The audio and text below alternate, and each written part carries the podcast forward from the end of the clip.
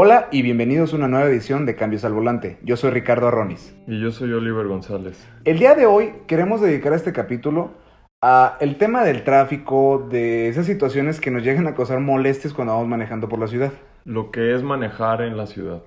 Ya sea aquí en Guadalajara o en otras partes de la República, creo que son más o menos las mismas situaciones por las que llegamos a pasar los mexicanos. El primer tema que vamos a tocar son Los baches. Los cráteres, esos malditos hoyos que nos toca ver en la calle, que pues realmente no tenemos mucho la culpa respecto a eso, pues eso ya es responsabilidad del gobierno y tristemente aquí en México la, la es frecuente que nos toquen baches en muchas, incluso avenidas. Sí, algo importante es checar que tu seguro incluya eso. Porque ahí te hace un muy buen favor para no tener que gastar tanto. Y aparte, o sea, todos, no, a- bueno, mínimo, a mí sí me ha tocado esa mala suerte con los baches, a mí me ha tocado que se me ponche la llanta, que se me doble un rin, eh, y realmente el, el fastidio si tengas seguro es que de todas maneras tienes que hacer ese trámite, ¿sabes? Sí, y pues la típica que vas en una calle que no conoces y hay baches, pero llovió y no los ves. Y ahí pues es casi por fuerza que vas a caer. Este, no te acuerdas una vez que íbamos por allá por periférico de Mariano Otero, que íbamos seis en, cinco en el carro y pasando por un mini bachecito, chapa, este, neta parecía un agujerito normal, pasamos y ch, se rasgó toda la llanta. Ya nos ven a la una y media de la mañana por una colonia medio peligrosona, cambiando llanta. Sí, y pues tristemente, aunque el gobierno te paga, el gobierno si te pasa algo así, Presentas evidencia y todo. y vas todo a ver juicio y te pagan las llantas y el ring. Pero creo que con un límite. No, y aparte imagínate todo el proceso que tiene que ser y...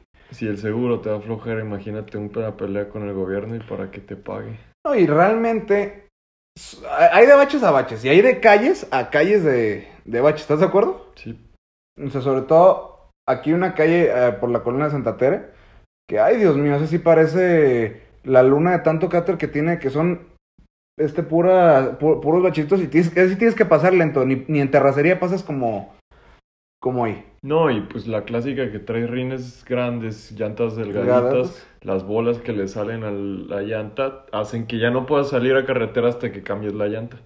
Oye, hay mucha gente que suele traer este su llanta con bolas. De hecho, es típico de que, no sé, sobre todo en BMW, por las llantas que manejan, el perfil de llanta que es más delgado, suelen tener muchas este, bolas en, en las llantas. A mí me tocó ver incluso una persona que tenía tres bolitas, no muy grandes, pero aún así trajo la llanta hasta que de tiro la llanta ya no pudo. No, y, y pues eso es peligroso y ya, y lo triste es que no se arregla, como que un clavo o algo, sí se arregla, pero estos golpes no. Así ya es ya cambiar llanta. Sí, porque se descomponen los calambres en la llanta y ya por eso sale la bola, porque ya no presiona bien el aire, el, el caucho. Oye, lo que platicamos. Típica calle que todos los días vas para ahí. Ya tienes bien medido ese bache. Y un día, porque te llegó un WhatsApp, porque andabas en la baba, porque andabas pendiente escuchando cambios al volante en tu radio, te distrajiste y caíste en un bache. Ese mismo bache que ya siempre te habías tenido medido. ¿Te ha pasado? Sí, no, y, y el coraje que sientes, porque ya no, ya nomás dices, pues déjame ver si no se va chueco el coche, a ver si no se ponchó la llanta. Y así es manejando y sueltas el volante para ver si va derechito. Otra situación que pasa mucho es, vas en una calle que no frecuentas mucho, por esquivar un bache latinas a otro. No, y, y pues pasemos a los topes. ¿Qué tanto coraje les terminas por agarrar a los toques, a los topes cuando traes prisa? No, y es que también, yo te lo, tú lo sabes, yo soy brusco para manejar en el sentido de los topes, la neta soy brusco. No frenas. No freno en los topes, la neta. Y, soy- y, hay de, y hay de topes a topes. Hay unos pues, chiquitos que no hacen ser. Pero hay, sobre todo en, la- en los cotos, esos eh, gordos, gordos, gordos, que si no los pasas, si no acabas a frenar, deja, deja tú que brinca, pega. No, y cuando caes a vaci- o sea, cuando la punta cae, le pegas al coche Ay. también, güey. Y eso, y, y ojo, y eso que alcanza a tener este muchos carros, un plástico en la parte de abajo de la fensa para amortiguar este tipo de golpes. Yo el primer carro que ya tuve en, este- en eso, me lo acabé ese plástico, la verdad, cuando me estaba haciendo a manejar. A los tres meses. A los, bueno, cinco, cinco meses, me aguanto. Pero sí, o sea, los topes es una de las grandes cosas que también nos llegan a fastidiar. A mí, por ejemplo, me molesta que haya aveni- que hay esas calles todas derecho que yo sé que se prestan para que la gente las use para correr, pero también se pasan poniendo un tope en cada, en cada cuadra. Pues es que es lo que dicen, que entre más topes o el tamaño de los topes es más grande, es el tamaño de la educación que tiene la gente. Pues sí. O sea, si la banda, por más que le ponga cinco topes, va a seguir pasando rápido y, y no respetan, pues no Oye, puedes hacer nada. Pues a- aquí, allá por Naciones Unidas, es una zona residencial que es, u- que, el- que es una avenida derechita, derechita. Esa está retacada de topes por lo mismo. Y aún así, de tope a tope, la gente la acelera. Sí, pues es que el que le va a acelerar, le va a acelerar. Es, lo mismo que pasa con las fotoinfracciones. Y ahí las tienes bien medidas. O sea, tristemente, eso, a diferencia del torito, no hace que cambie la mentalidad de la gente. No, simplemente se frenan cuando está la infracción y ya la Y aceleran. la aceleras cuando ya. Y las cuentas y las cuidas y ves la manera de evitarlas. No, no dices. Pues "De básicamente, tienen una si lo vemos de esa de hacer". manera, la fotoinfracción es un top en periférico. Exactamente. Y Así genera tráfico y genera muchas Y, y cosas. hasta accidentes, seamos sinceros. Porque siempre está el típico que está corriendo eh, a este que va en friega. Y ya, en ese momento ve la fotoinfracción y se frena de golpe. Sí, y eso no ha cambiado la mentalidad de la gente como el torito. El torito sí ha hecho Que la gente que le baje. dejes de tomar. O sea, ponle que porque no te metan a la cárcel, no verdaderamente porque generas conciencia de que no debes de tomar, pero pues la gente ha dejado de tomar. Fíjate que a mí me molesta mucho, yo te voy a ser sincero. Yo la verdad procuro no manejar y tomar. Me choca esa sensación. Deja tú que por responsabilidad. A mí me choca la sensación de ir manejando borracho. La neta me, me causa preocupación que vas como el alcohol milenario. Y me choca que hay mucha gente que le vale madre. Yo tengo un conocido que vive, como, como vive en Tlajomulco, cuando, este, cuando sale de antro, a él le vale madre y agarra carro, que porque el Uber le sale muy caro. Y se va manejando pedo y pues que ahí se checa los toritos y todo. Y dices, tampoco te pases de lanza. No, y pues tristemente eso te... O sea, si choca y mata a alguien, deja tú él, la otra, persona. ¿Qué culpa tenía el otro? Nomás porque este no quería pagar 300 pesos de Uber. Y también, exactamente. Y por ejemplo, los grupos del torito, ¿tú qué opinas de ellos? De esos que en WhatsApp o en Facebook que avisan dónde está el Pues torito. siempre vas a encontrar la manera de evitar las cosas si, si se trata de eso. Pero, quieras o no, sí, o sea, nunca va a eliminar el torito la, o sea, la manera de tomar a la gente, pero es que te va a ayudar a que un, mínimo le un problema yo creo que muy grande es... Tú, por ejemplo, si traes el carro, te echas tus dos, tres chelitas. ¿Estás de acuerdo? Sí. Y no vas borracho. No tienes un nivel de alcohol. No, pero- Pero aún así te da pendiente que te pare el torito, ¿sí o no? A pesar de que tú estás tranquilo, Sí. te da miedo. Aunque también entiende que debes de estar siempre alerta manejando. Sí. Porque sí, si no hay ningún sobresalto, pues hasta con 5, 7 chelas te lo avientas. Pero el problema es cuando pasa algo extraordinario que tienes que tener los reflejos bien. Sí, pero yo lo que me refiero es que también te da miedo caer en el torito. A lo mejor por, do- por dos cervezas te van a atorar, ¿me entiendes? Sí. Que lo, o sea, eso, es una, eso es como ya una parte cultural aquí en México.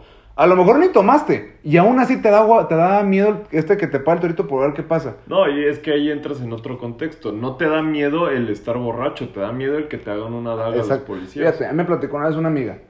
Le tocó que eran las diez y media de la noche. Se había echado una cerveza. Llegó al torito y pues lo que le hacían el prueba. Que le tocó ver a un señor que llegaron, le hicieron la prueba y que según salió positivo. Y él de la nada el señor les empezó a gritar. o sea, y dice que se ve un señor, padre de familia normal, que les empezó a gritar, a decirle cosas que porque venía de dejar a su hija en el antro.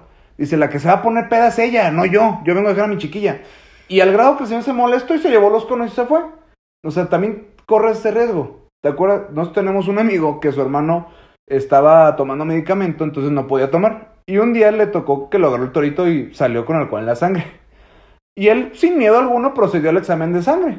Y supuestamente también salió positivo. Ya gracias a Dios, como, como su papá tenía amigos, resultó pues que no, que se lo querían atorar. Y pues al final los que salieron perdiendo fueron los policías.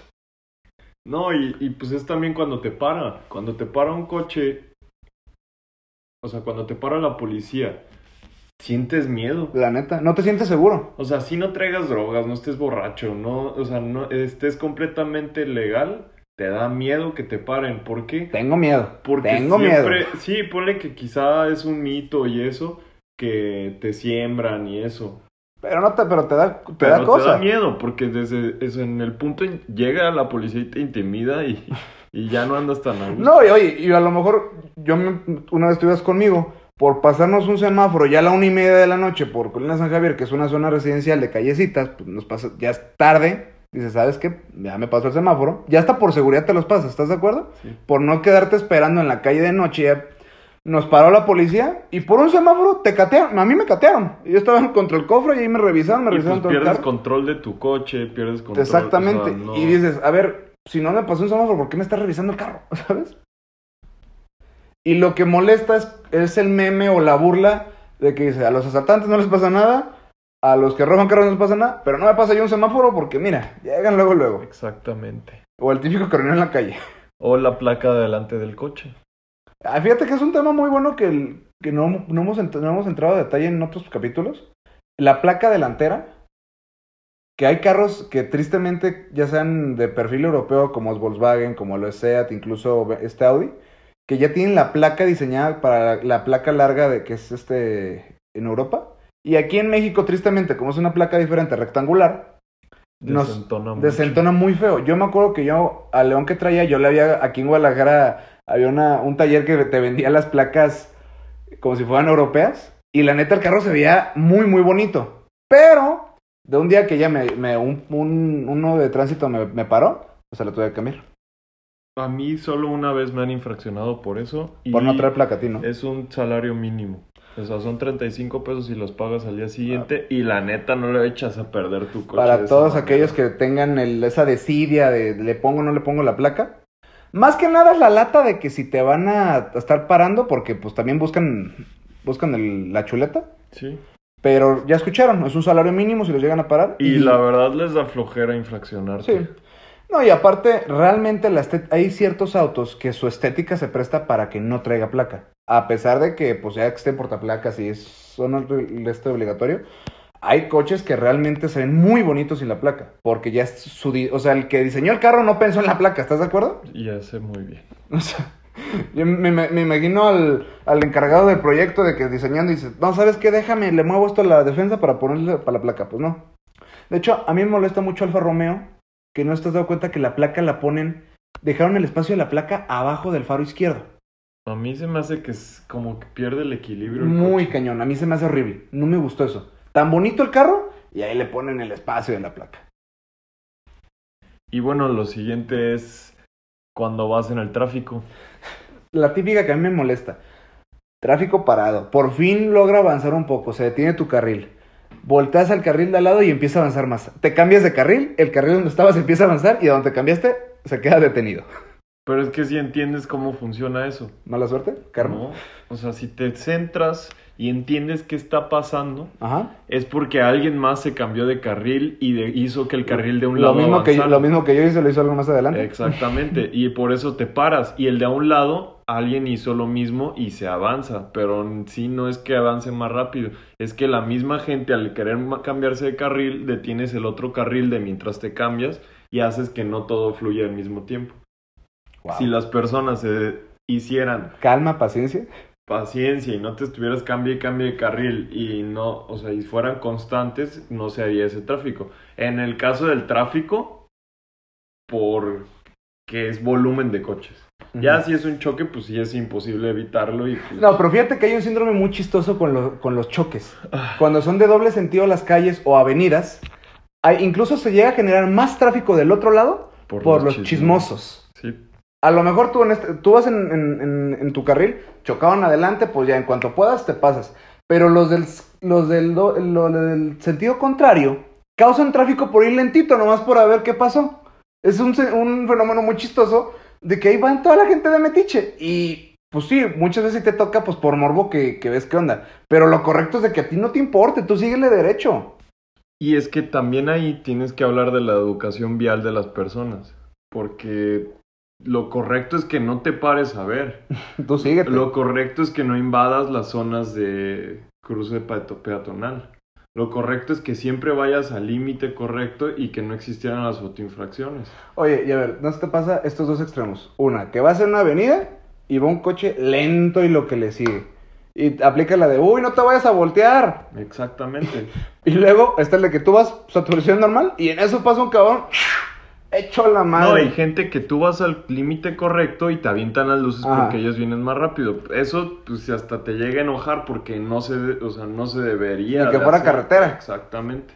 Y en la carretera igual, si tú vas al límite de velocidad, no debería de nadie a, revés- a rebasarte. Porque creo que aquí en las carreteras de Guadalajara son 160 kilómetros. ¿No? Y pues que estás en Alemania. Ay, discúlpame, Son pues. 110 máximo. Ay, júralo. Sí, pues se nota que o no manejas mucho en carretera o nunca te fijas en eso. He tenido suerte entonces. Sí, no, el límite es 110, 100. Uh. Uy. Porque imagínate cuánto tiempo, o sea, cuántos... El, el problema está en cuánto tiempo tardas en darte cuenta Ajá. Y en cuánto y ese cuánto tiempo representa en metros avanzando el coche.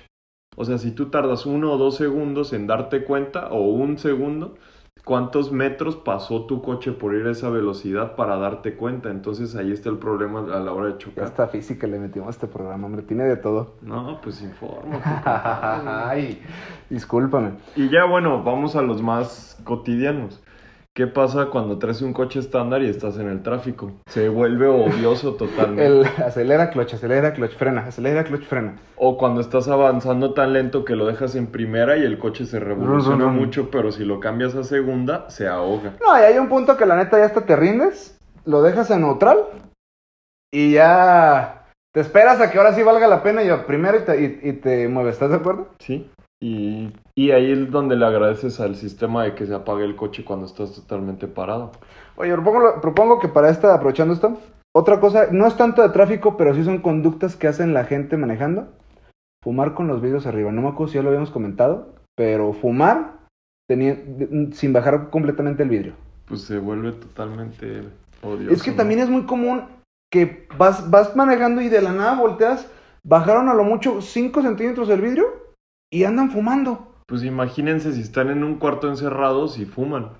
Ahí no, no lo aguantas. Imagínense en el coche. No, y aparte se apesta el coche. O sea, a mí me gusta fumar manejando, pero bajas todos los vidrios o mínimo, si no vas a bajarlos de atrás, mínimo, si traes, que, si traes quemacocos, el quemacocos, o mínimo, mínimo, mínimo, los dos del, este, el piloto y copiloto. Pero esas personas, imagínate que huele el coche. Y es que aparte es hasta incómodo, ¿estás de acuerdo? Porque tienes que estar a fuerzas con el, co- con el codo doblado. Pero te ahogas. te Por eso, o sea, no, no, yo no, nunca podido platicar con una persona que haga eso como para decirle, oye, no te da flojera, ¿por qué lo haces? ¿Por si qué no sientes-?" conocen a alguien, díganos para Por favor. preguntarle. Porque, Porque sí nos llama mucho la atención eso.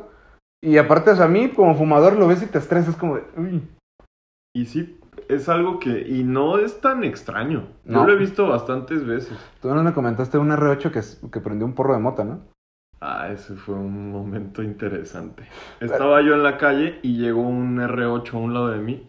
Y pues normalmente como es traer ese coche o ese tipo de coches, pues volteas a verlo. O sea, volteas, te le quedas viendo, ves el coche. Pero yo volteé y el señor traía los vidrios abajo. Ujú. Me voltea, se me queda viendo, sube los vidrios y yo dije, pues qué sangrón, qué mamón, la neta. Y a la hora, y, en- y yo me le quedé viendo y en eso saca una, un churro de marihuana y lo prende en el coche con los vidrios cerrados. Diría Arjona, un cigarro chistoso, de esos que dan risa. Pero sí, eso es algo interesante. ¿Fumarías marihuana en un coche exótico? O sea, si voy manejando yo, Estás a punto de no. declarar tu adicción a las drogas, ¿eh? O sea, si yo voy manejando, no. O sea... Y es más, todavía el, el cigarro de marihuana creo que lo podía entender más porque pues eso es un hitbox, ¿sabes? O sea, que se acumule el humo para que te llegue sabroso el viaje. Pero, ah, y lo que no sabes es que avanzó el semáforo y adelante iba un tránsito. ¿Te imaginas que te paran y de nada las bajas y todo el humo?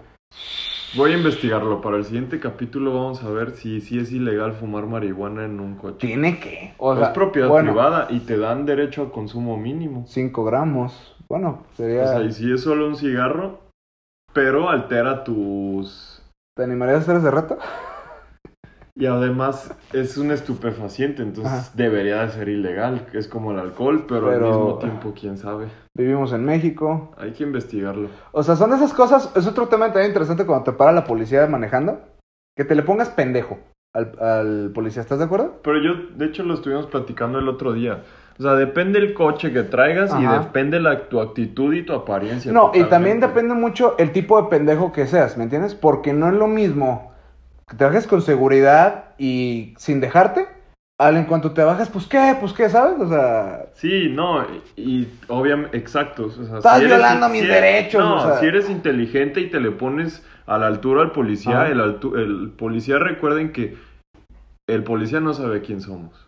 Y nosotros sí sabemos quién es el policía, cómo se identifica. Entonces, si el policía sabe quién sabe, no se va a poner al brinco. Obviamente, sin que afecte su integridad y su moral y su ética. Porque en cuanto le pegues en el orgullo, ya perdiste la pelea en no, ese en ese momento toca el macanazo. Tenemos una, acuérdate de este, un amigo que una, que una vez iba a un partido, iba a ver un partido de fútbol, ya venía a otro lado con sus tragos encima, y estando a una cuadra del restaurante donde estaban sus amigos, lo para la policía porque se pasó un semáforo. Obviamente los policías buscando su, chole- su chuletita, buscando pa'l taco, que pues pa'l chesco. Lo paran, lo bajan y, joven, pues qué onda. Nuestro amigo pues se puso de un modo impaciente, como de que tú no, tú, tú no debes por qué pararme, que, le puso pendejo, así de fácil. En ese momento lo esposaron a la burrera de la patrulla. Y ahí lo ves, gríteles y grites porque desde donde estaba alcanzaba a ver a sus amigos. Y les empieza a gritar que ayúdenme, ayúdenme, ayúdenme. Y sus amigos ni en cuenta. Gracias a Dios pasó un tío de él que ya pues le tocó dar la mochila a los policías. Tristemente. O sea, pero que estaba esposado a la burrera de la patrulla. Sí, no, y pues, o sea, y sobre todo, si traes un coche que llama la atención, Es muy para probable. bien y para mal, Ajá. siempre te van a parar y aunque tú no hayas hecho nada. Fíjate, yo tenía un, yo- un amigo que traía en la prepa una Mazda CX-7. Toda negra, polarizada. Hasta el portaplacas era negro. O sea, se veía placoso lo que le sería la camioneta. Y una, y una vez y fuimos con tortas ahogadas. Y ya de regreso para la escuela, una patrulla yo creo que nos siguió unas tres cuadras. Sí, Y ya se fue. La patrulla ya no, no hizo nada. Nomás nos siguió para ver si se animaba, no se animaba. Y al final no hizo nada. Y otra ocasión, con otro amigo también, era en un BMW por Santa Tere. Llegaron tres patrullas a inspeccionar el carro que porque tenían reporte. Era un carro con cinco chavos de, pre- de prepa, con una chava, porque era la, la hermana de uno. Tres patrullas nomás para revisar un carro con chavos. En vez de que realmente estén persiguiendo sí, de- no. delincuentes. Sea, hace poquito tuve algo, pasó, me pasó algo parecido y decían, es que lo hago para cuidarte. Y le dice, pues no me está cuidando, me está señalando de que yo estoy haciendo algo malo. Mejor cuide cuando me roban las piezas del coche. Exactamente. Y tristemente el policía volteó y dijo, chavo, te van a meter un balazo en la cabeza por chistoso. Y yo, y la persona con la que iba volteó y le dice, pues a usted se lo van a poner por hablador. Y es lo que les, es lo que te digo, o sea, si no respondes por eso, la, la autoridad tristemente pasa sobre ti. Me gustó mucho ese tema, ¿eh? fíjate que es bastante amplio lo que pasa cuando vas manejando entre el tráfico, eh, este tipo de incomodidades que te llegan a pasar. Eh, ahorita este capítulo por aquí lo vamos a dar por terminado. ¿Tienes alguna noticia de la Fórmula 1 esta semana? Sí, entrevistaron al jefe de Mercedes y le preguntaron sobre la continuidad de la Fórmula 1 de Mercedes. Tú que dices que ganan todo. Y él respondió, van a cambiar las, las normas de la Fórmula 1 para el 2021. Y él respondió, ya hemos ganado todo, ya no tenemos nada que demostrar, así que si no se, si no se acomodan las cosas para como deberían de ser, no, no nos vamos a detener en irnos. Ah, o sea, si siguen ganando, pues es que somos bien chidos. Y si, y si no, yo no tengo nada que mostrarle a nadie. ¿o? Exactamente, Ah, pues, si ya ganaste, de hecho es la es, es el equipo más ganador de campeonatos en un en una serie corta de tiempo. Fíjate, como marca, a mí me gusta mucho Mercedes. Está muy, tiene, dentro de su catálogo es muy completa. Sus carros de la Fórmula 1 me agradan mucho, tanto en diseño, tanto en este su desempeño. El piloto, pues ya también ya es de cajón el Hamilton, pero no sé qué más tenemos que decir. Y también la Schumacher es el piloto que más ha ganado carreras y hace poco él tristemente toda su vida corrió a más de 300 kilómetros por hora y cuando se retiró tuvo un accidente en esquiando.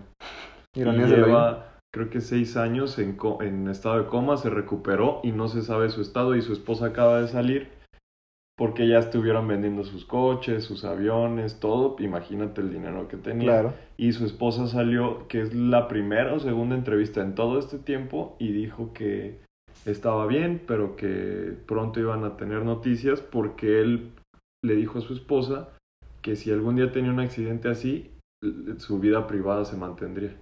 Mm. Y lo interesante es que su hijo acaba de correr un coche. Su hijo es piloto de, es de la escuela de Ferrari en Fórmula 1 y su hijo corre en otra categoría de Fórmula. Y su hijo acaba de correr uno de sus coches del campeonato Órale, que van a subastar.